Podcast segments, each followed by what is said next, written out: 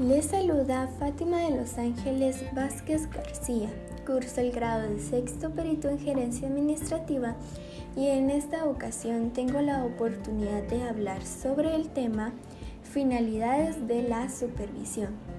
Tenemos cuatro finalidades, las cuales son, número uno, asegurarse de que los objetivos son apropiados, es decir, que se corresponden con las necesidades, que son compartidos, recordados, justificados, explicados, discutidos, etc. Número 2. Conseguir que el personal se adapte a las dificultades que se presenten, analizando las condiciones favorables y las dificultades de ejecución que hayan sido identificadas. Número 3. Contribuir a desarrollar la motivación del personal a través de el conocimiento preciso de las motivaciones del personal y sus necesidades fundamentales. Número 4.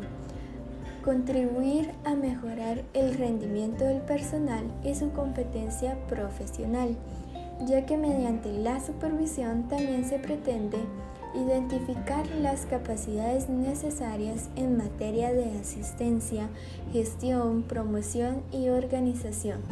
Información, comunicación, movilización, formación y solución de problemas sociales.